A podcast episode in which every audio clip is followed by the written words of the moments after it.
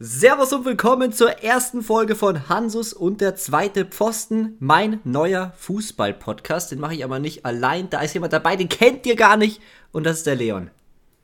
Genau, aka der zweite Pfosten. Ich bin die Unterstützung, die niemand kennt, weil ich eigentlich im normalen Leben Webdesigner bin und mich nur in den Kommentarspalten von Fußball-Twitter herumtreibe. Genau, wir spielen zusammen Fußball, daher kennen wir uns auch. Was für eine Position spielst du? Ich bin, ich würde sagen, selbst würde ich mich als sehr, def äh, nee, selbst sehe ich mich eher als, ähm, als offensiv orientierten Sechser, aber ich glaube, jeder, der mich kennt, würde sagen, dass ich eher so der, der Staubsauger und Abräumer bin, weil meine Kernkompetenz auf jeden Fall das Abluchsen der Bälle ist. Okay, ja, ich bin mehr so, weil die es nicht wussten, bin mehr so äußerer Mittelfeldspieler. Am liebsten spiele ich eigentlich in der Mitte, aber ich glaube, ich habe in meiner Anführungszeichen Karriere deutlich mehr so im Außenbereich gespielt, aus irgendeinem Grund. Ja, über was wollen wir sprechen bei dem Podcast? Also Hauptthema ist Fußball. Ihr merkt schon, wir wollen aber auch so ein bisschen unseren eigenen Fußball mit einfließen lassen, weil wir beide amateurfußballmäßig unterwegs sind. Wir spielen auch Futsal, amateurmäßig. Und das gibt es in anderen Podcasts, die sich um Fußball drehen, relativ wenig. Wüsste ich jetzt zumindest keinen. Und das wollen wir noch so ein bisschen mit einfließen lassen. Ansonsten, der FC Bayern wird immer wieder besprochen werden. Habe ich irgendwas vergessen? Nee, im Großen und Ganzen ist das eigentlich alles, was wir besprechen wollen. Wir haben uns gerade dafür entschieden, auch ein bisschen Amateurfußball und unsere in Anführungsstrichen Karrieren da so ein bisschen einzubringen, weil das erstens eben niemand anders macht und zweitens auch für uns das quasi ein, ein Hindernis ist, um Fußball zu verfolgen. Ich weiß nicht, wie das bei, bei euch ist, wenn ihr selber Fußball spielt, aber es gibt so viele, jetzt gerade, wir sind beide Fans des FC Bayern, wie gesagt, gibt so viele Momente, wo wir die Spiele eigentlich gar nicht schauen können, nur weil wir selber zu dem Zeitpunkt spielen. Und gerade deswegen ist es vielleicht auch mal interessant, so ein bisschen einen anderen Blick als den klassischen, man schaut jedes Spiel 90 Minuten Fan. Ja, deshalb könnte ich das auch gar nicht so richtig Bundesliga-Experte zu sein, weil ich einfach da immer Spiele habe am Wochenende und dann, also live kann ich mir das häufig einfach nicht anschauen, weil da gefühlt der ganze Tag dann weg ist. Genau, aber dafür haben wir vielleicht etwas, etwas mehr Meinung zu spezifischeren Sachen, also vielleicht mehr die, die Meinung aus Spielersicht auch wirklich. Ja, genau, das wollen wir so ein bisschen mit einfließen lassen. Das finde ich richtig interessant. Wenn ihr uns Feedback geben wollt, dann gerne unter dem Hashtag HUDZP. Hört sich jetzt erstmal kompliziert an, aber das kommt daher von Hansus und der zweite Pfosten. Also einfach immer der Anfangsbuchstabe. Verwendet das gerne auf Twitter und dann lesen wir uns das durch. Es gab auch schon Fragen auf Twitter jetzt, die gestellt wurden, die behandeln wir dann am Ende raus. Aber ja, wir werden uns auf alle Fälle auch noch verbessern. Ich denke mal, es ist jetzt die erste Folge. Mal schauen, wie es genau wird. Und ich glaube, da können wir so richtig einsteigen in die Thematiken, oder? Genau, ähm, vergesst uns auf jeden Fall nicht zu folgen. Erstmal jetzt nur Stimmt. auf Spotify. Vielleicht kriegen wir das irgendwann technisch auch noch hin, woanders zu publishen. Ähm, und schreibt uns, wie ihr es gern gesagt habt, unter dem Hashtag HUDZP ich werde damit immer schneller. Ähm, eure, eure Kommentare oder auch eben eure Fragen für die nächste Folge. Genau, könnt auch jetzt schon euch Fragen überlegen während der Folge, vielleicht auch zu unseren persönlichen Fußballgeschichten oder zum Leon, wenn ihr da irgendwas wissen wollt, dann fragt es gerne. Ja, erstes Thema, es ist sehr obvious, wir wollen ja über Bayern sprechen, wir sind beide Bayern-Fans, weiß nicht, ob wir das schon erwähnt haben. Und ja, da ist ein gewisser Ganz nicer Transfer passiert. Der FC Bayern hat Cancelo ausgeliehen. Der wurde jetzt heute offiziell vorgestellt sogar. Also der Deal ist definitiv durch. Es ist eine Laie mit einer Kaufoption von 70 Millionen Euro, was schon einiges ist. Wie findest du den Transfer?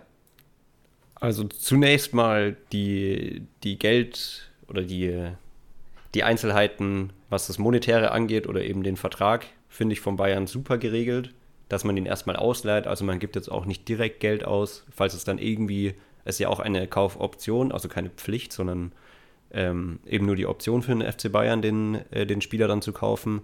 Kann man eben einfach erstmal schauen, wie funktioniert das denn jetzt eigentlich und dann dementsprechend reagieren. Also er ist jetzt erstmal nur die nächsten fünf Monate da. Und was ich heute noch gehört habe dazu, was vielleicht für dich auch neu ist, ist, dass ähm, laut Sky, ähm, müsste Plettenberg gewesen sein, der es erwähnt hat, ist die Transfersumme zwar bei 70 Millionen festgeschrieben, also 70 Millionen Euro, jetzt nicht Pfund, aber es ist sehr wahrscheinlich, dass der Transfer, falls er dann stattfinden sollte, nächstes Jahr ähm, weniger kosten wird, weil sie können einfach neu verhandeln. Sie haben die Option, ihn quasi ohne dass City was sagen kann, für 70 Millionen zu kaufen oder eben neu zu verhandeln und dann vielleicht sogar noch ein bisschen was zu sparen. Ja, ist nicht neu für mich. Ich wollte tatsächlich genau das gleiche noch anbringen als nächstes. Habe ich im Football Manager auch schon öfter so gemacht. Und das gibt es tatsächlich im Real Life auch. Da kommt es erfahrungsgemäß nicht so oft vor, aber im FM mache ich das eigentlich immer. Wenn ich einen Spieler ausleihe und dann mache ich eine Kaufoption rein, dann verhandle ich dann trotzdem nachher nochmal und schaue, ob ich ihn irgendwie günstiger bekomme. Und das macht der FC Bayern hier wahrscheinlich auch, wenn sie denn die Kaufoption ziehen werden. So von der Tendenz her, ich finde, wenn man ihn so für 40 Mio oder so bekommen sollte, dann muss man es eigentlich machen. Also natürlich erstmal abwarten, wie er jetzt performt. Aber ich sag mal, mal so angenommen, einfach nur der Preis in den Raum geworfen, 40 Millionen, fände ich dann einfach einen guten Deal. Ja, 40 Millionen wäre schon, das würde schon fast in Richtung Stil gehen, wenn man überlegt, dass Joao Cancelo letztes Jahr für alle irgendwie der beste Außenverteidiger der Welt war, einfach weil er ja bei City auch extrem Fokus, also extrem fokussiert worden ist in dem Spiel. Der war ja sehr viel eingebunden in, in das Spiel im Mittelfeld, ist da sehr viel in die Mitte gezogen, hat dann auch ein paar wichtige Tore gemacht.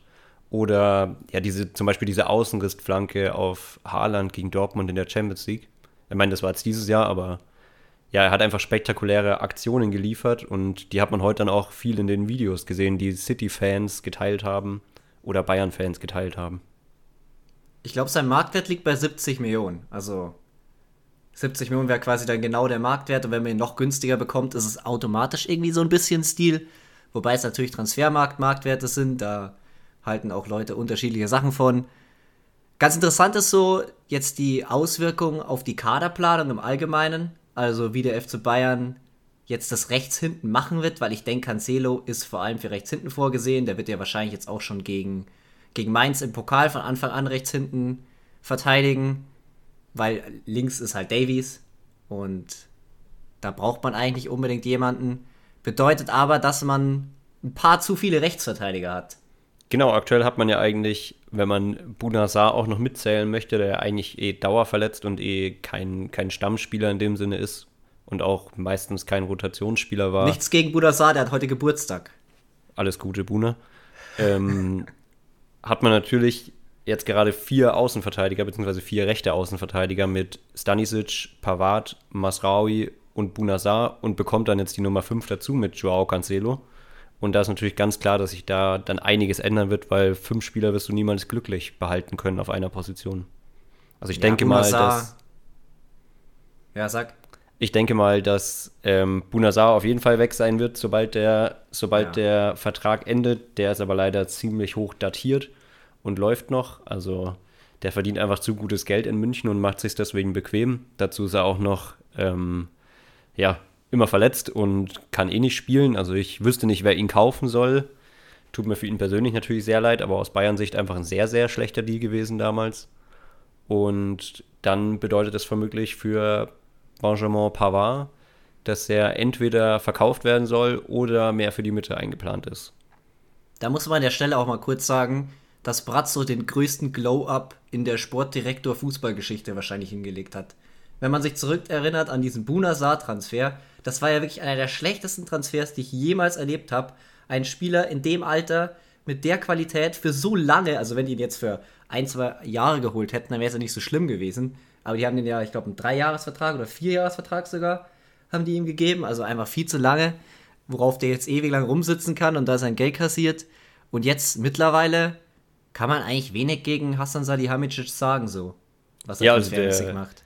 Sein, sein Glow-Up ist auf jeden Fall krass. Also er wird von, von Bayern-Fans verehrt. Also ich meine, natürlich, äh, er wird viel, er wird viel in der Kommunikation tun und es wird ihm ja auch immer wieder ja, unterschrieben von Karl-Heinz Rummenigge, Uli Hoeneß und Co., dass sie sagen, er kommuniziert einfach wahnsinnig gut mit möglichen Transfers. Ähm, aber er hat natürlich auch, und das hat er heute in der Pressekonferenz zu Joao Cancelo auch gesagt, einfach ein großes Team, das gut aufgestellt ist. Und die arbeiten in letzter Zeit einfach richtig, richtig gut. Ich meine, wenn wir überlegen, dass heute ist jetzt der, der beziehungsweise gestern ist das mit Joao Cancelo durchgegangen. Also wir nehmen am Dienstag auf und am Montag ist der Deal mit Joao Cancelo durchgesickert. Das war dann ein Tag vor Deadline Day. Und ähm, ja, ich glaube, Bunassar und alle anderen Transfers aus dem Transfer ähm, Sommer müsste das gewesen sein, die waren auch eher so kurz vor Ende, aber diese Deals waren einfach nicht gut durchdacht und irgendwie panisch. Und der Deal jetzt mit Joao Cancelo war vielleicht opportunistisch, weil sich da irgendwie die Möglichkeit ergeben hat, aber eben auch gut. Und was man so gehört hat, hat auch Nagelsmann mit seinem Team schon viel über über Joao Cancelo geredet und die wissen schon genau, was sie mit ihm anfangen wollen und ich hoffe, das macht sich bezahlt. Ja, ich glaube, die haben bei Joao Cancelo einfach seit Monaten einen Blick drauf gehabt, beziehungsweise seit Jahren wahrscheinlich schon. Und das war jetzt so der Moment, wo man dann einfach zuschlagen konnte, hat sich das Fenster so ein bisschen geöffnet und sofort war man zur Stelle. Also, wie gesagt, Brazzo absolut heftig, was da abgeht. Jetzt wird man wahrscheinlich Pavard loswerden, ist so meine Vermutung. Ich glaube, dass das die letzte Rückrunde von Pavard wird weil alleine schon der FC Bayern an Geld braucht. Also wenn man Cancelo verpflichten sollte, dann braucht man auf alle Fälle auch zusätzliches Geld, weil es kommt ja ein Leimer dazu. Ich weiß, der ist ablösefrei, aber der braucht ja auch wieder ein bisschen Gehalt. Dann wird Chupo einen besseren Vertrag bekommen und es soll ja eigentlich auch noch ein Stürmer kommen. Genau, also eigentlich soll noch ein Stürmer kommen, für den man das viele Geld in die Hand nehmen soll, äh, kann, sollte oder vielleicht sogar muss aus FC Bayern Sicht. Also ich habe da einen, zu dem kommen wir aber später eh, ähm, einen ganz interessanten ablösefreien Stürmer im Blick, der jetzt vielleicht dann interessant wird. Aber ich denke auch, dass bei Pavard einfach ein guter Zeitpunkt ist, um ihn zu verkaufen, weil er trotzdem einen, also ich glaube in München gar nicht unbedingt, aber allgemein wirklich einen großen Namen hat. Ich meine, der ist jetzt 26, er ist schon Weltmeister geworden. Er hat dieses, dieses eine überragende Tor bei der Weltmeisterschaft geschossen und das, ist, das zeugt ja auch irgendwie von Standing von dem Spieler. Er hat mal den ungefähr schönsten Assist äh, in der Bundesliga-Historie gegeben, wo er für Stuttgart noch ähm, von der Innenverteidigerposition so einen schönen englischen Ball ganz knapp über der, über der Grasnaht ähm, geschlagen hat, der dann vorne perfekt vom Stürmer verwertet wird. Und äh, genau, wo kam ich eigentlich her? Warum Pavard man, warum man ihn jetzt für viel Geld vielleicht verkaufen kann, ist einfach, er hat noch Vertrag bis 2024 möchte den aber nicht verlängern, wenn er kein Stammspieler wird. Und das sehe ich einfach bei ihm jetzt nicht kommen, weil ich denke, in der Innenverteidigung hat Bayern auf jeden Fall bessere Optionen. Bei den Stammspielern, jetzt nicht in der zweiten Reihe unbedingt, aber bei den Stammspielern auf jeden Fall. Und eben jetzt auf der Rechtsverteidigerposition auch noch. Ja, in der Innenverteidigung muss man dann halt schauen, wie man das löst. Weil wenn Pavard weg ist, hat man da wirklich eigentlich nur noch drei Spieler. Und von den drei, Spieler, drei Spielern ist zumindest einer ziemlich verletzungsanfällig miteinander. Ansonsten hat man nur der Licht und Upa Meccano. Ja, wie vielleicht, siehst du da die, die Rolle von Daily Blind? Ja, wollte ich gerade sagen, vielleicht Blind noch ein weiteres Jahr geben. Dass der nochmal ein Jahr dranhängt als mögliches Innenverteidiger-Backup. Dann hätte man für rechts hinten jetzt mal nur nach Kaderplanung gesehen, hätte man Masraui und Stanisic, Stanisic und für links hinten Davies und Cancelo. Klar würde ich Cancelo eher rechts hinten spielen, aber nur mal so in der Theorie gesehen, dass man überall zwei Spieler hat. Das wird dann schon irgendwie funktionieren. Also es muss nicht zwingend jemand in der Defensive kommen. Genau, ich denke, das wäre vielleicht auch mal die Option, einem Talent die Chance zu geben. Aber es ist natürlich immer brutal schwierig auf dem Niveau, auf dem sich der FC Bayern bewegt, dann so einem Talent mal die Chance zu geben, beziehungsweise ja, vor allem auf der Position. den Kaderplatz irgendwie einzuräumen. In der Offensive kannst du eher mal jung reinwerfen, aber in der Innenverteidigung ganz, ganz schwierig, da irgendwelchen jüngeren Spielern eine Chance zu geben. Genau, aber allgemein sehr, sehr, sehr, sehr variabel aufgestellt, weil Daily Blind kann innen und links, Lucas Hernandez kann innen und links, Joao Cancelo kann links und recht, rechts, ähm, Stanisic haben wir schon rechts und links gesehen auf der Außenverteidigerposition. Pavard könnte, auch wenn er wahrscheinlich gehen wird, rechts und innen da sind sie schon sehr, sehr variabel aufgestellt. Ich glaube auch, dass das eines der Faktoren ist mittlerweile, mit dem die Bayern die Spieler scouten und verpflichten. Gerade in der Defensive, da variabel einsetzbare Spieler zu haben. Genau, und wenn wir über variabel einsetzbar reden und ja über Joao Cancelo reden wollen, haben wir eigentlich noch gar nicht darüber geredet, was er eigentlich kann oder was den Spieler überhaupt ausmacht. Das stimmt, genau. Also er ist ein sehr kreativer Außenverteidiger, der relativ gut im Dribbling ist. Schwächen würde ich sagen, ein bisschen in der Verteidigung. Er ist eigentlich, also jetzt kein, kein absoluter Speedster so wie Davies, aber er ist schon einigermaßen schnell, sodass er schon mit den meisten Flügelspielern mithalten kann. Aber wo siehst du noch Schwäche bei ihm? Also wenn wir jetzt direkt über, über Schwächen reden, dann würde ich sagen, dass viele Leute denken, dass er wesentlich torgefährlicher ist, als er wirklich ist, weil er einfach letztes Jahr sich selbst dermaßen outperformt hat. Also letztes Jahr war er torgefährlich, aber im Allgemeinen ist er jetzt nicht wirklich der torgefährlichste Spieler. Also bei. aber ist ja nicht schlimm. Nee, ist überhaupt nicht schlimm. Ich glaube auch, dass es einfach dem geschuldet ist. Er könnte es vielleicht schon, aber es ist einfach dem geschuldet, dass er viel in die Mitte zieht und dem Flügelspieler Platz auf Außen macht und dann eher das Spiel lenkt und den, den Sechser bzw. Achter unterstützt. Und man sieht ja auch bei Bayern inzwischen schon extrem, dass das Spiel sehr asymmetrisch geworden ist. Also wir haben mit Davies jemanden, der einfach extrem weit aufschiebt, dafür der rechte, rechte Verteidiger eher ja, weiter hinten bleibt oder in die Mitte reinzieht. Dann haben wir den linken offensiven Flügelspieler, der dann immer eher in die Mitte zieht, damit Davis Platz hat. Und der rechte Flügelspieler, der immer weiter draußen bleibt, weil der Außenverteidiger auf der Seite gar nicht so weit aufrutscht. Ja, wir haben auch genug über Schwächen von ihm geredet. Also es ist ein Weltklasse-Außenverteidiger, der auch wieder variabel einsetzbar ist, kann rechts spielen, kann links spielen, ist fast beidfüßig.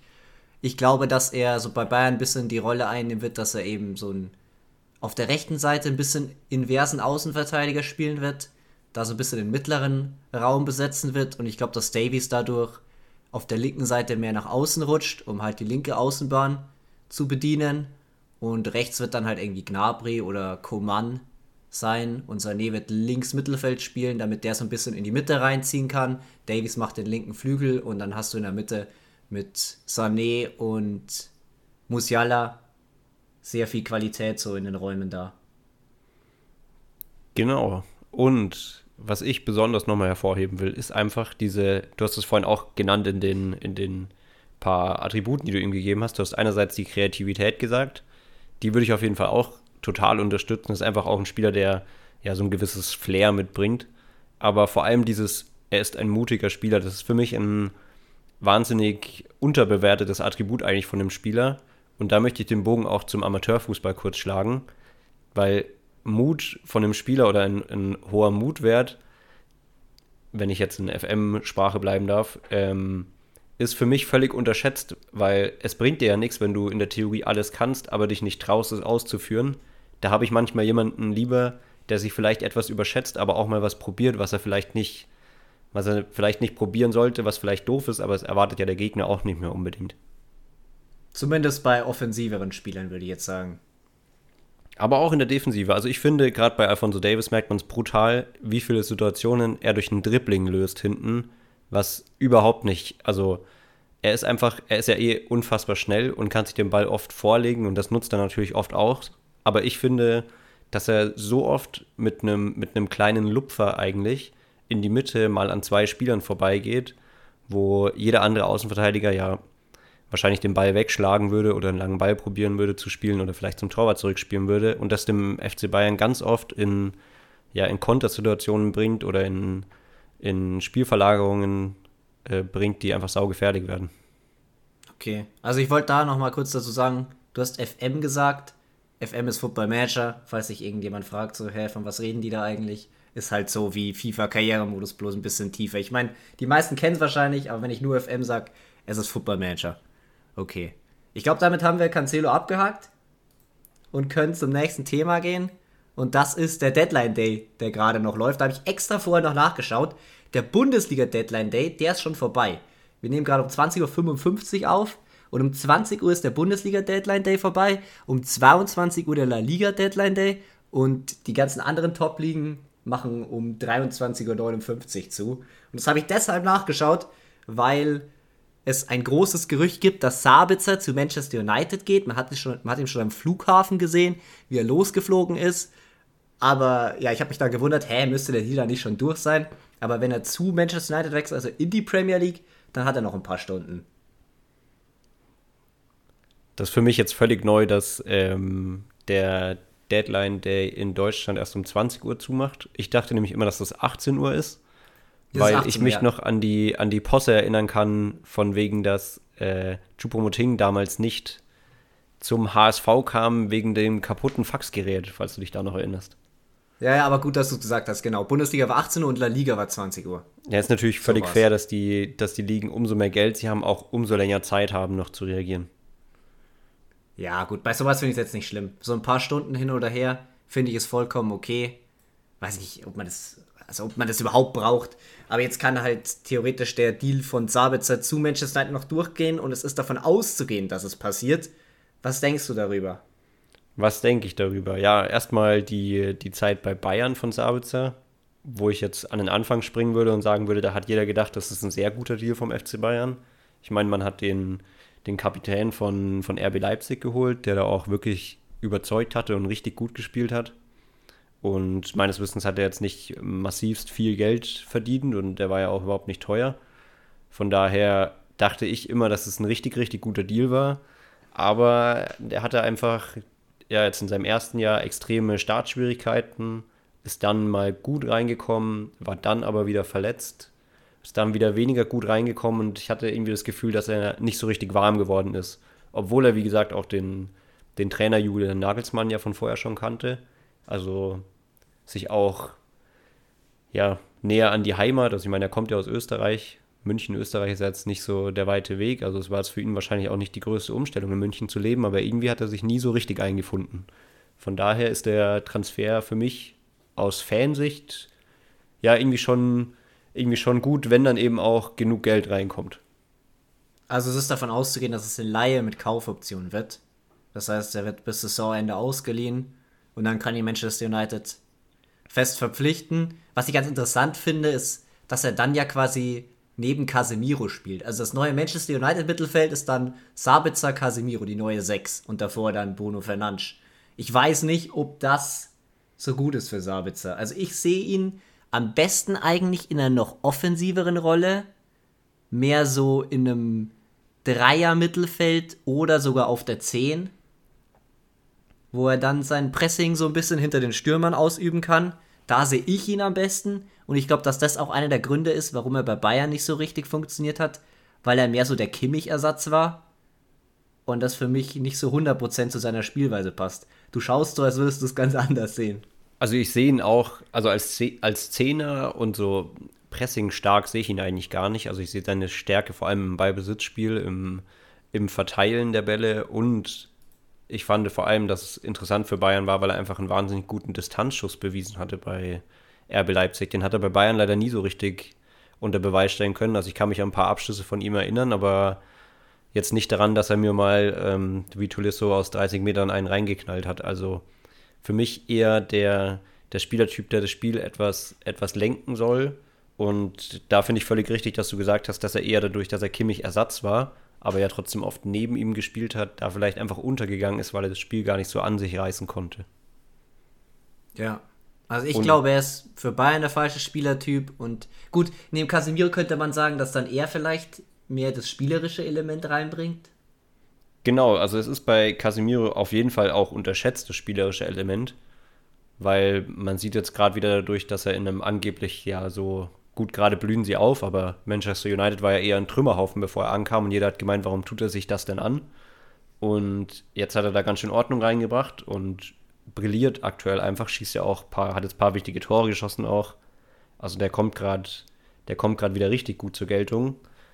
Dementsprechend ist er für mich jetzt auch nicht dieser, dieser reine Zerstörer, für den ihn viele halten.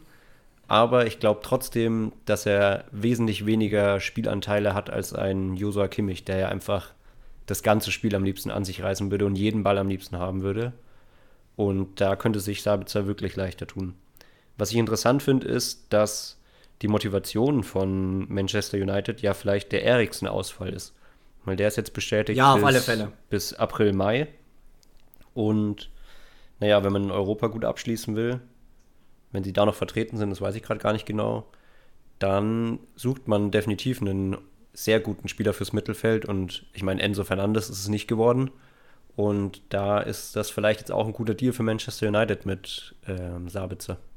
Ja, die müssen den eigentlich holen. Ich habe mir gerade den Kader angeschaut. Eriksen haben sie, Van der Beek, beide verletzt. Dann haben sie halt Casemiro und daneben eigentlich nur noch McTominay und Fred, die jetzt beide, also ich finde, McTominay hat neben Casemiro aus meiner Sicht gar nichts verloren, weil da hast du das zerstörerische Element schon mit Casemiro, brauchst du nicht McTominay auch noch. Fred hat jetzt nicht immer so seine Qualität unter Beweis gestellt bei Manchester United. Also die müssen eigentlich jemanden holen. Und dann sehe ich aus, der, also aus deren Sicht, das ist, glaube ich, ein sehr guter Deal, Sabitzer da noch zu bekommen. Für wahrscheinlich relativ wenig Geld. Ja, auf jeden Fall ein, auf jeden Fall ein guter Deal. Bloß würde ich mich die Frage stellen, ob er, ob er das jetzt einfach so leisten kann, weil er hat selber nicht viel gespielt, er wird nicht wahnsinnig viel Selbstvertrauen haben.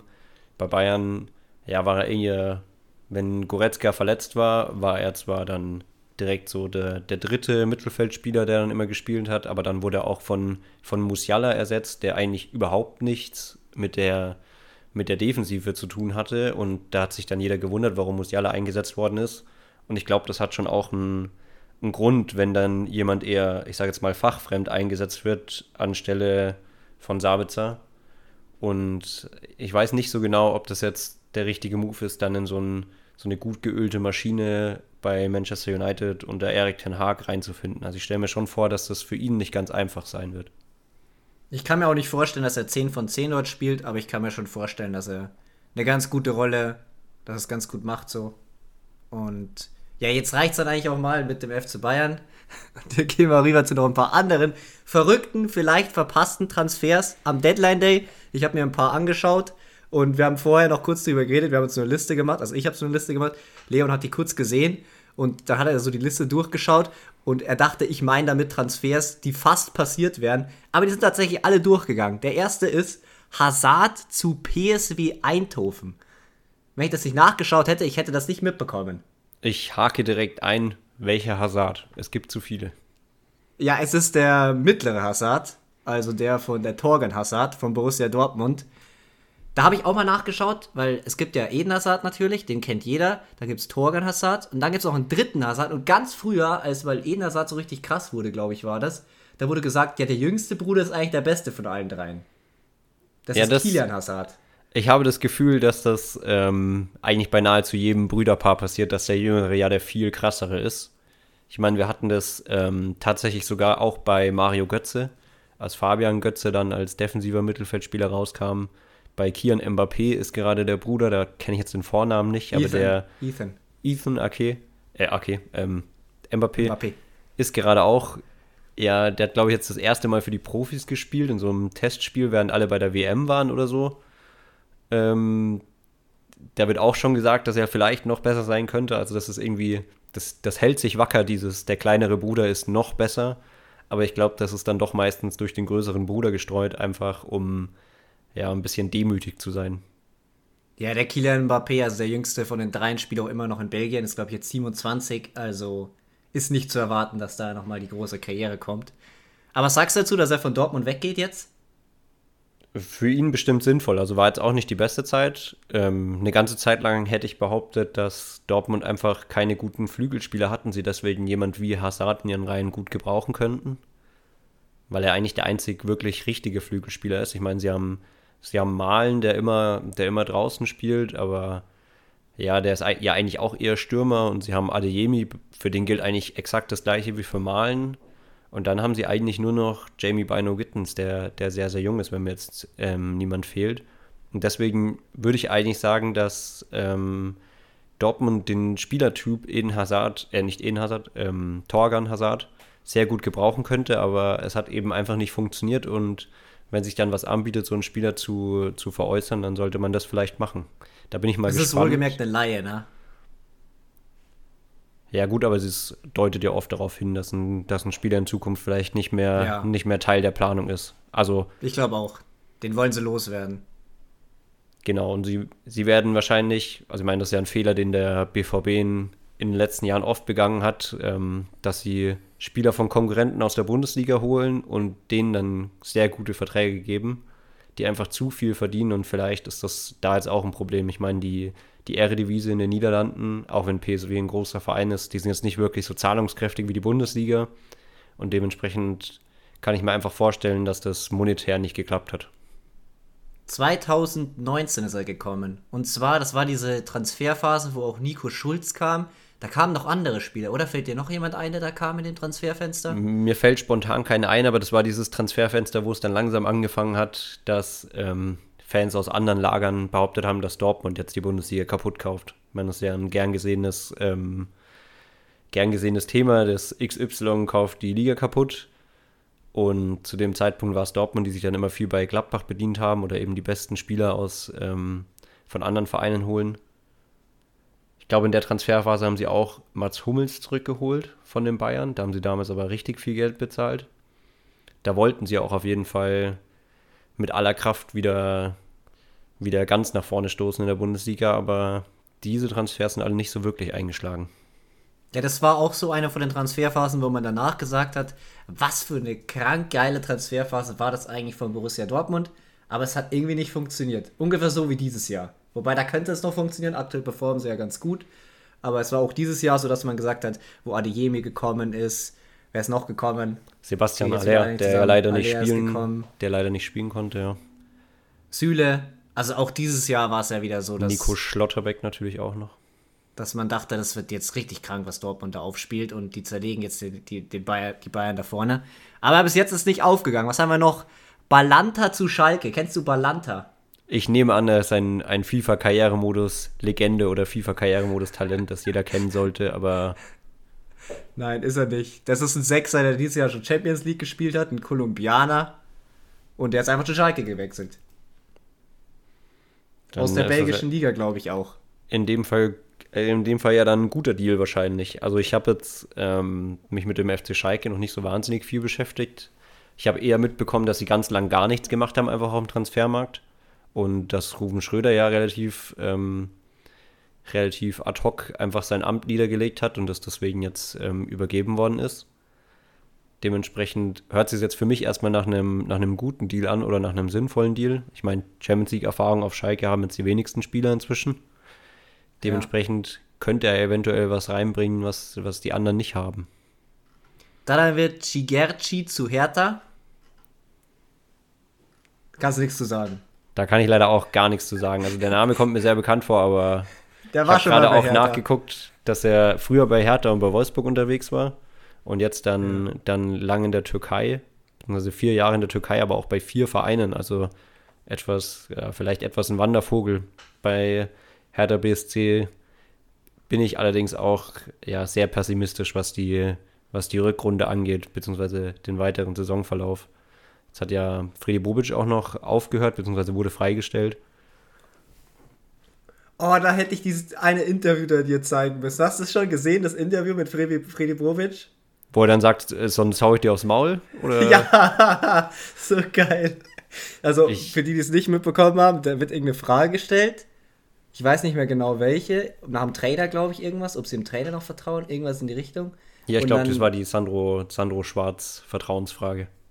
Ja, dann sagt er noch so, ja, danke. Und so ganz normal, so alles okay. Und dann geht er weg und man hört ihn so leise, wie er im Hintergrund sagt, sagt es nochmal und dann gibt es einen aufs Maul oder so. Also richtig, richtig geil. Aber ich glaube auch nicht, dass Chigerci jetzt die Hertha rettet. Kann ich mir nicht vorstellen. Der nächste, Max zu Frankfurt.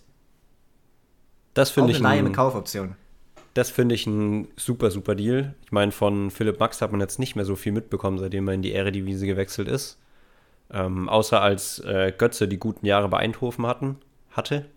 Beziehungsweise diese, diese gute halbe Saison. Da hat man dann immer mal wieder was mitbekommen.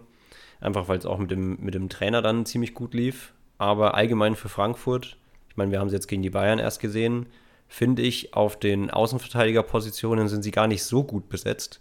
Ich meine, da hat man natürlich auch ähm, vor dem Jahr Kostic abgegeben, der zwar jetzt kein, kein Außenverteidiger ist, aber ja irgendwie diese Kaderposition links immer bekleidet hat. Und da muss ich sagen, der linke, der linke Außenverteidiger für Frankfurt war irgendwie so eine Schwachstelle, auch, auch im Spiel gegen den FC Bayern. Und da finde ich das sehr, sehr gut, so jemanden wiederzuholen. Und ich glaube, das ist ein, ist ein guter Deal. Ich glaube, das ist ein richtig guter Deal. Ich finde, er passt perfekt darauf die Rolle. So als offensiver Außenverteidiger, verkappter Mittelfeldspieler. Er kann gute Flanken schlagen. Was er vielleicht nicht hat, so ist das, den großen Speed. Aber ich sehe trotzdem, wie der Transfer funktionieren kann. Sie hatten einen Italiener auf der linken Seite, mir fällt der Name gerade nicht ein. Der war ja der Kostic-Ersatz. Und der ist jetzt wieder zurückgegangen. Äh, genau. Italien. Der war ja auch lange Zeit dann verletzt. Also für ihn war das, der hat richtig gut angefangen, kann ich mich auch dran erinnern. Pellegrini. Pellegrini. Ähm, genau, aber der hat dann irgendwie nicht wieder reingefunden, war dann verletzt, hat im Endeffekt nicht so viel gespielt, also war eine relativ unglückliche Zeit. Der hätte das ganze Problem auch lösen können, hat er leider nicht gemacht. Jetzt probieren wir es mit Max neu und ich denke, dass es eine gute Entscheidung ist. Ja, und der ausgeliehene Spieler Pellegrini geht zurück nach Italien. Als nächstes haben wir auf der Liste, wir haben noch ein paar. Nicht mehr so viele, aber Jorginho zu Arsenal. Ist das auch eine Laie? Da müsste ich die. die ich glaube, äh, das ist ein fester Transfer. Das sollte dann ein fester Transfer sein. Dann finde ich es sehr gut und vermutlich, dadurch, dass man da vorher nicht viel von mitbekommen hat, auch opportunistisch. Also sie haben die Gunst der Stunde ausgenutzt. Aber ich dachte, dass Arsenal im Sommer was, was wirklich Großes probiert auf der Position und vielleicht bei Declan Rice oder Enzo Fernandes mitbieten will. Aber du siehst Jorginho in der Startelf bei Arsenal. Ich sehe auf jeden Fall die Möglichkeit, dass er, dass er in der Startelf spielt. Also ich meine, er ist kein, er ist kein physisches Monster, der ist jetzt nicht wahnsinnig pressing stark und irgendwie schnell. Und äh, ja, die ganzen Faktoren hat irgendwie der Rest der Arsenal-Mannschaft. Also ich meine, die spielen einen unheimlich attraktiven Ball. Aber ich sehe trotzdem, ich sehe trotzdem auf jeden Fall die Möglichkeit, dass der, dass der gut eingebunden wird und das Spiel dann einfach, einfach gut steuern kann. Also ich, für mich ist Jorginho so ein Spieler, den musst du, du musst das System auf ihn zuschneiden. Jorginho ist nur dann krass, wenn du das System um Jorginho baust. Weil er so inselbegabt ist, weil er physisch nicht gut ist, weil er nicht gut im Pressen ist. Was er kann, ist extrem gut passen. Und deswegen musst du dein Team um den rum aufbauen. Und deswegen sehe ich nicht so richtig, wie der jetzt da ohne Probleme bei Arsenal reinpasst. Ich sehe aber natürlich schon, dass Arteta dafür sorgen kann, dass es irgendwie funktioniert mit ihm. Genau, und vielleicht geht es auch einfach nur darum, einen sicheren Elfmeterschützen in den Innenreihen zu haben. Ich meine, wer so ja, hoch hüpft, bevor er einen Elfmeter schießt, der, der kann auch bei Arsenal spielen. 13,7 Millionen hat er gekostet. Finde ich aber, also ich weiß nicht aus dem Kopf, wie alt er ist. Ich glaube, er ist so roundabout 30 Jahre alt. Finde ich ähm, vor allem für englische Verhältnisse eigentlich noch recht günstig. Ich meine, Chelsea ist eh nicht auf das Geld angewiesen, das sie einnehmen. Sie geben ja einfach unendlich viel Geld aus und hoffen, dass es niemand merkt. Äh, von daher würde ich sagen, es ist trotzdem Good Business von, von Arsenal gewesen. 31 ist er. Der vorletzte auf der Liste. Da sind wir bald durch mit der Rubrik. Die geht jetzt schon sehr lange. Bellerin zu Sporting. Was sagst du dazu? Ich meine, sie haben Pedro Porro für die Position.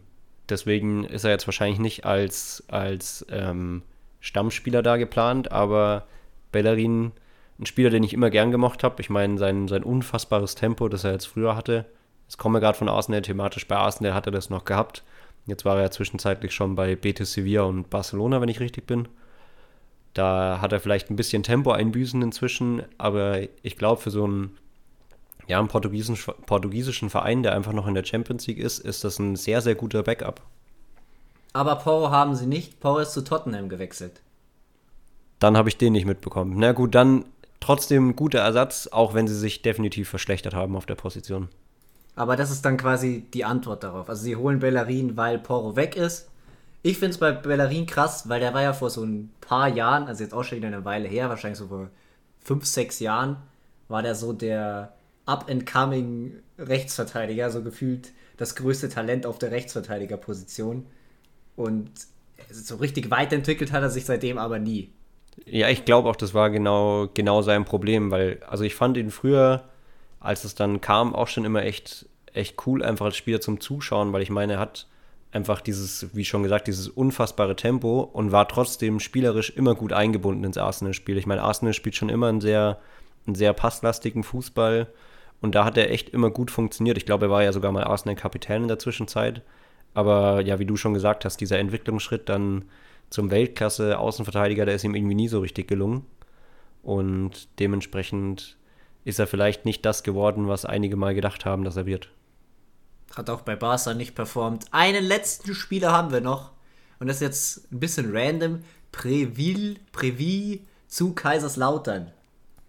Völlig random. Das war der Spieler, bei dem ich, der einzige Spieler aus der Liste, bei dem ich wusste, dass er gewechselt ist. Und habt ihr das extra noch äh, geschrieben, dass der Deal durch ist? Weil ich habe ja die Kategorien falsch verstanden.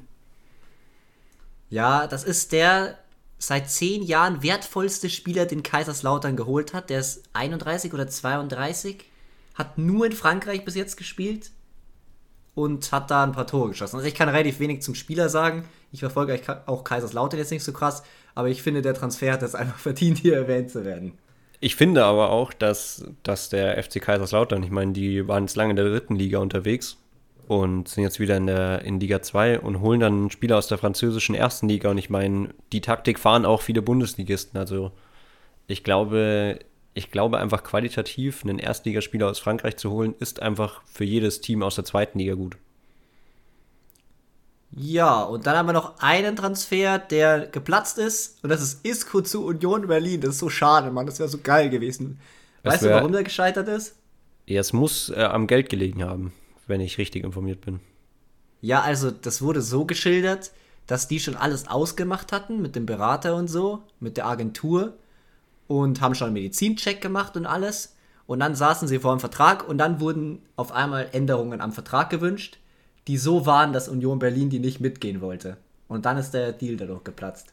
Ich glaube, so, so darf man sich als Verein aber auch einfach nicht auf der, auf der Nase rumtanzen lassen. Ich meine, wenn man einen Vertrag aushandelt und den am Deadline Day hinlegt, ich meine, wenn da alles so gepasst ist und alles, äh, alles so gepasst hat und alles so war wie ausgehandelt, dann, dann soll er den auch unterschreiben und ansonsten, ja, dann ist es sehr, sehr schade. Ich meine, ich hätte ihn auch unfassbar gerne mal in der Bundesliga bei so einem, bei so einem Team wie Union Berlin gesehen, weil wenn Stars, der ist einfach ein Star, ich meine, er hat fünfmal die Champions League gewonnen, wenn auch nicht immer als Stammspieler, aber wenn Stars in die Bundesliga wechseln, dann ist das einfach immer was Besonderes.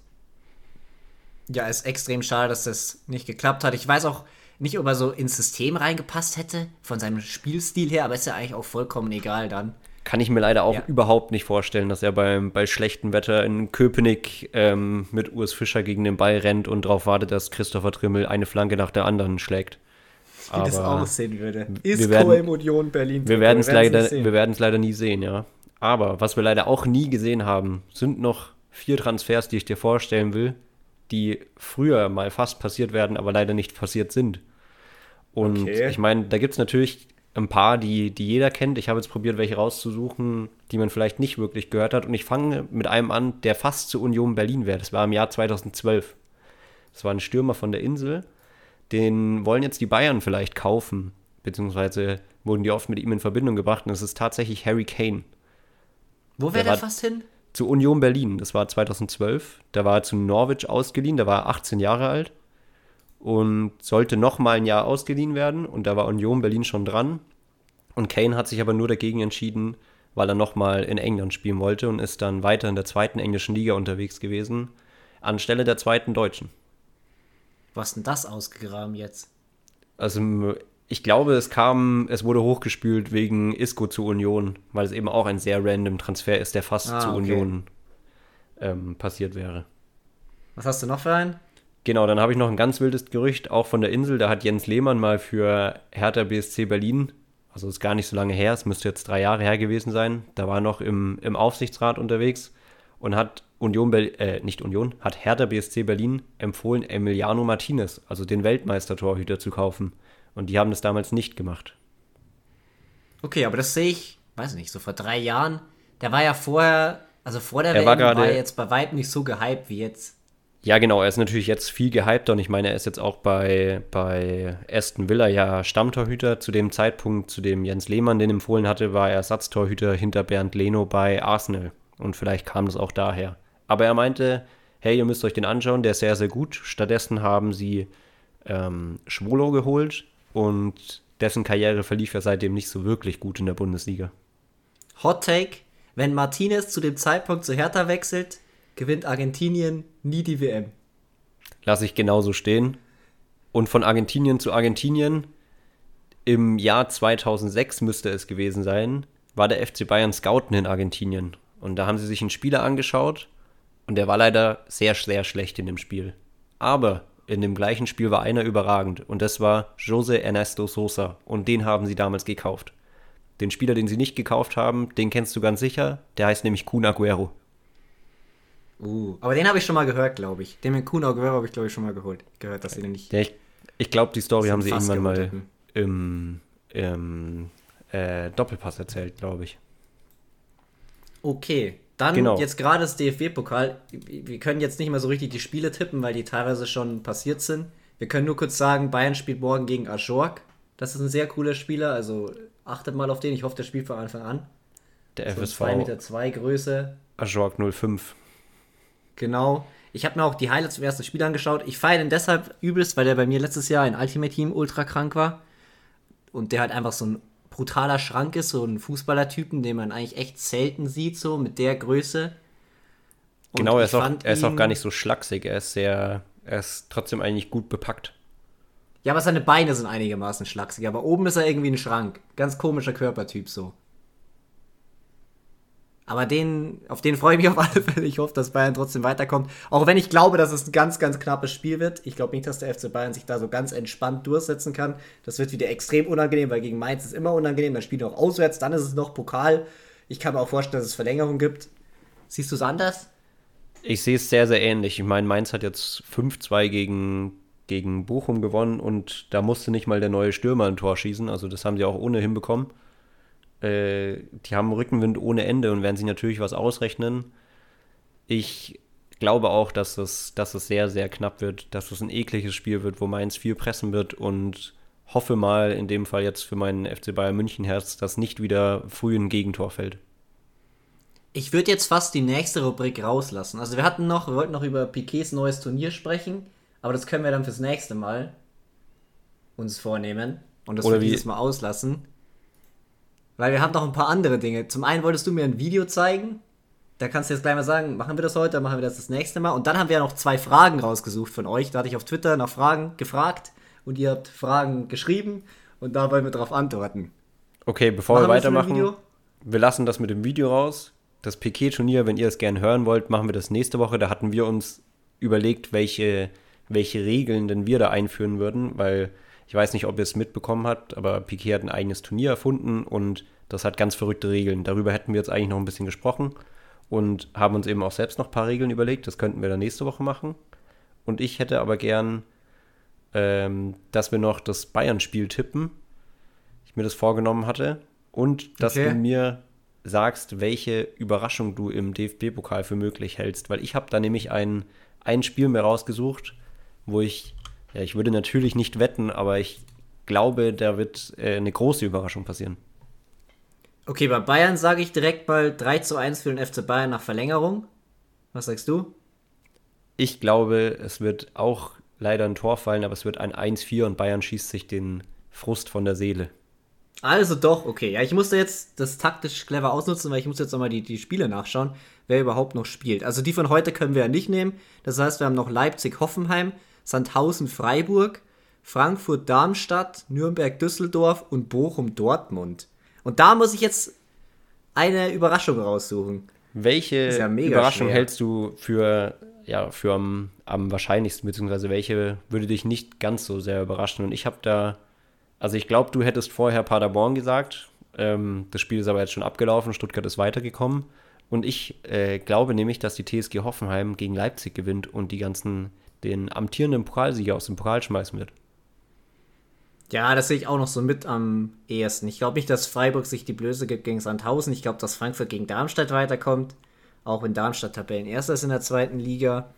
Ich glaube auch, dass Dortmund gegen Bochum gewinnt. Ja, es ist also irgendwie das kein. Das am ehesten so ich meine, das sind gerade die Spiele, die dann diese, diese wahnsinnigen Überraschungen bieten, aber ich, ich sehe außer Leipzig gegen Hoffenheim da wirklich nichts passieren. Aber würde mich freuen, wenn Hoffenheim Leipzig rauswirft. Das auf alle Fälle. Freuen würde es mich eh und ich würde es auch André Breitenreitner gönnen, weil ich möchte mal äh, angemerkt haben, dass Hoffenheim, ich glaube, die letzten drei Spiele genau das gleiche macht, was du im Football Manager Save, den wir gerade spielen, äh, machst. Und zwar haben sie ihre Gegner per XG outperformed, aber verloren. Das ist das Schlimmste, was es gibt, Mann, im Football Manager. Was wir übrigens gar nicht gesagt haben, ist, wann unser Podcast immer kommt, ne? Wir reden jetzt auch schon viel länger. Also die Folgen sollen eigentlich immer so 45 Minuten gehen. Die heute wird direkt mal Sonderfolge, wird ein bisschen länger. Und wir wollen, glaube ich, immer dienstags eine neue genau. Folge rausbringen. In der Früh direkt um 6 oder so. Die heute kommt aber am Mittwoch, weil wir gestern schon eines aufgenommen haben und das war noch nicht so gut. War das erste Mal. Und wir wollen in das der ersten Folge alles anders machen als sonst. Genau. Die erste Folge ist einfach was ganz Besonderes. Das ist in jeder Hinsicht eine Special-Folge. Genau. Denn Aber dann schließen, wir die, dann schließen wir die Folge doch mit, mit unseren Fragen ab. Genau. Wir haben jetzt noch zwei Fragen rausgesucht. Ich habe auf Twitter, vorhin schon mal gesagt, nach Fragen gefragt und die können wir jetzt hier noch kurz beantworten. Da haben wir eine, die so in persönlichen Fußballbereich geht. Die machen wir dann für den Abschluss. Und dann haben wir noch eine Frage, die vielleicht auch wieder ein bisschen länger geht. Und zwar, wo spielen, die ist von Bert Glöpsi, wo spielen die 10 bis 20 wertvollsten Spieler mit Vertragsende Sommer 2023 nächste Saison. Wir sollen da unsere Tipps abgeben, unsere Vermutungen und wir machen jetzt nur die Top 10, weil sonst wird es wirklich zu viel. Und wir fangen, fangen wir unten an? Wir gehen von der, unten nach oben, oder? Genau, wir gehen von unten nach oben und die Nummer 10 ist der aktuell verletzte Ngolo Conte. Boah. Also, entweder er bleibt bei Chelsea oder er geht zurück nach Frankreich. Wenn jetzt so meine zwei Guesses. Ich glaube tatsächlich, dass der bei Paris Saint-Germain landen wird. Ich kann es dir nicht begründen, aber ich, ich hatte das Gefühl, dass das. Er wird würde nach Frankreich passen, wechseln. Ja. Es würde irgendwie passen. So am Ende, ich meine, er ist jetzt erst 31, also der könnte noch lang spielen, aber seine Zeit bei Chelsea ist ja jetzt irgendwie ja so ein bisschen vorbei. Bei der Wechselwahrscheinlichkeit bei Transfermarkt steht natürlich Al-Nasser, also wahrscheinlich will er einfach nur mit Cristiano Ronaldo mal spielen. Kann man ihm nicht verdenken. Dann kommt Thomas Lemar von Atletico. Und da sehe ich gerade, das einzige Gerücht ist der FC Barcelona, dass er da vielleicht hingeht. Ich finde, der ist auch wieder wahnsinnig schwer. Den finde ich auch sehr, sehr bleibt schwer. Bleibt er nicht. Boah, vielleicht geht er auch zurück nach Frankreich. Ich sehe ihn aber irgendwie nicht bei Paris ich meine, er hat damals diese verrückte Unsumme von 70 Millionen irgendwie gekostet. Da kam er von AS Monaco. Ich glaube, der war auch Teil dieser, dieser ähm, Monaco-Mannschaft, die diesen krassen Champions League-Run hatte. Wenn ich da richtig ja. bin. Ja. Und dementsprechend hatte der einen richtig aufgeblähten Marktwert, ist dann für 70 Millionen zu Atletico Madrid gewechselt. Und ja, wenn man bei Atletico viel kostet, dann funktioniert man nicht. Das ist ja irgendwie allgemein so die Regel. Und ich glaube tatsächlich, dass der dass er verlängert. Dann kommt Evan Ndika. Und da sieht man direkt, wir sind auf Transfern unterwegs, das sind elf Gerüchte. Das heißt, den wollen auch richtig, richtig viele haben. Klar ist ein Innenverteidiger mit Entwicklungspotenzial. Das stärkste, die stärksten Gerüchte sind da Barcelona mal wieder, aber die wollen auch irgendwie jeden Innenverteidiger, weil die sind ja auch an Pavard dran. Ich meine, der ist natürlich auch Rechtsverteidiger, aber auch irgendwie Innenverteidiger. PSG wieder, Juve, zu Juve sehe ich irgendwie nicht so jetzt in der aktuellen Situation. Warum sollte er das machen? Boah, so also Arsenal würde ich fühlen. Ich sehe den irgendwie bei Arsenal jetzt so spontan. Franzosen bei Arsenal haben auch eine, eine sehr lange Historie und vor allem hat Arsenal aktuell, glaube ich, keinen wirklich guten Linksfuß und das ist, glaube ich, ein bisschen unterschätzt, aber Ivan Ndika ist ein Innenverteidiger, der relativ spielstark ist, der jung ist, der Entwicklungspotenzial hat und auch noch Linksfuß ist. Und das ist einfach etwas, was sehr, sehr gefragt ist und deswegen wenn er seinen Vertrag nicht verlängert, nachdem es ja aussieht, ähm, sehe ich ihn auch eher in der Premier League. Da wird er heftig Kohle kassieren und beim großen Verein spielen und ich würde mich bei Arsenal tatsächlich anschließen. Markus Thuram, Markt der 32 Millionen, auch da endlos viele Vereine dran. Ich Voll. kann mir vorstellen, dass wenn Bayern Cancelo kauft, dass er zu Bayern geht.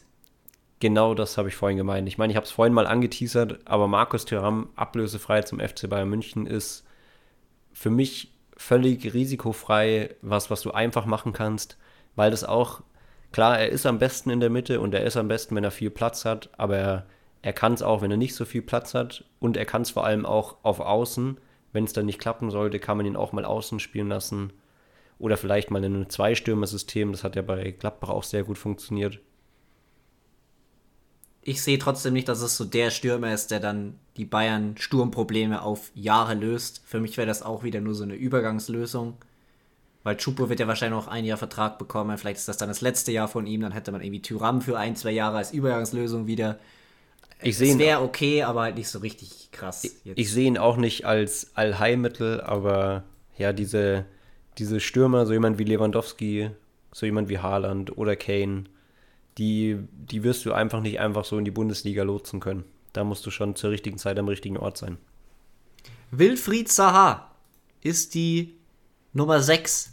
Also wir kommen näher oben ran. Der ist auch Und relativ viel wert, 32 Millionen. Eine absolute Crystal Palace-Legende. Deswegen wünsche ich mir einfach, dass er da bleibt. Das ist ein Spieler, der sehr viel, ja, in meinem Freundeskreis würde man sagen, er hat sehr viel Feeling. Also er macht einfach er trickst gern mal rum, er hat irgendwie, er hat dieses besondere Etwas, er hat Flair, er ist eigentlich gefühlt zu gut für seine Mannschaft, aber auch zu schlecht für einen, für einen größeren Wechsel.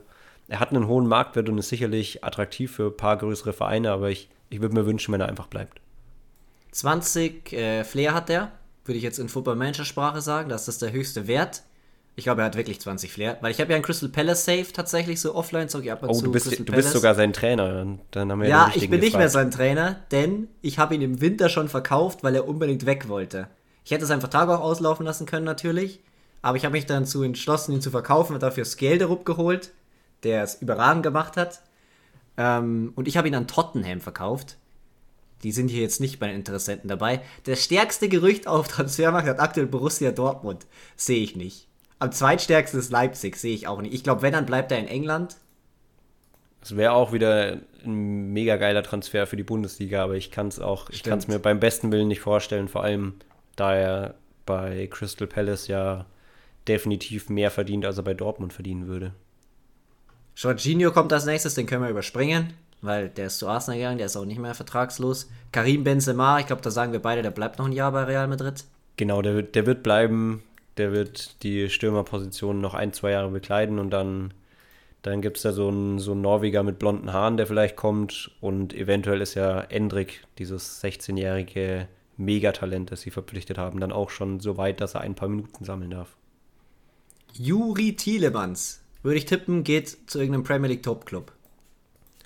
Ja, ich glaube auch, dass er leider nicht aus England rauskommt und ich hätte den eine ganz lange Zeit lang unfassbar gern beim FC Bayern gesehen.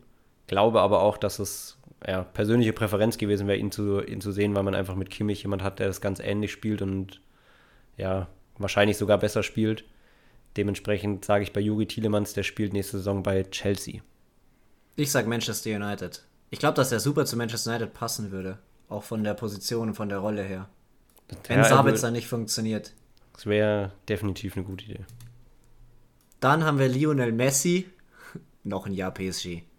Ja, glaub, da deutet ja, es, es deutet ja alles auf die Vertragsverlängerung hin und dann wird es vermutlich auch für ihn leider irgendwo hingehen, wo das Öl und das Geld fließt. Und dann haben wir nur noch Milan Skriniar.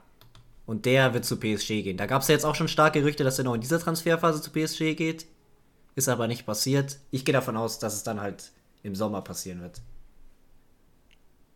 Ich äh, würde auch davon ausgehen, dass es zu PSG geht, hoffe aber vielleicht, dass die Tür aufgeht und er zum FC Bayern kommt, weil er wäre eigentlich auch wieder ein Innenverteidiger, der der wirklich interessant wäre. Ich meine, er ist 27, hat einen Marktwert von 60 Millionen. Er ist einfach wahnsinnig gut. Er hat viel Dreierkette gespielt und das ist, könnte ja auch mal, könnte ja auch mal interessant werden. Und gerade wenn Daily Blind jetzt vielleicht, also ich, ich träume da vielleicht gerade ein bisschen, aber wenn der Platz ja. auch, noch, auch noch frei wird, könnte man so jemand auch ablösefrei noch holen. Ich denke, da träumst du, weil da einfach das Gehalt in keinem Verhältnis zu dem Nutzen steht, weil wenn du Upamecano und der Licht in der Innenverteidigung hast, dann brauchst du ja nicht noch einen Innenverteidiger, der dann den Anspruch hat, die ganze Zeit Stamm zu spielen und noch dazu so viel Geld dann kostet. Also wäre aus meiner Sicht kein sinnvoller Transfer. Wäre ein cooler Transfer und in FIFA würde ich ihn wahrscheinlich machen, aber ich glaube, im Real Life ist er nicht so nice. Das waren die zehn wertvollsten Spieler, bei denen der Vertrag ausläuft und damit kommen wir zum Ende dieser Folge. Wir bedanken uns fürs Zuhören, für alle, die jetzt noch am Start sind. Folgt gerne rein. Gebt uns Feedback unter dem Hashtag, ich sage ihn nochmal, HUDZP. Einfach die Anfangs Anfangsbuchstaben von Hansus und der zweite Pfosten. Leon, lasse ich die Abschlussworte. Hast du noch was? Ja, vielen Dank fürs Zuhören. Vergesst auf jeden Fall nicht, uns zu folgen. Ab nächste Woche, immer Dienstag, immer morgens. Genau. Bis zum nächsten Mal. Ciao, ciao. Ciao.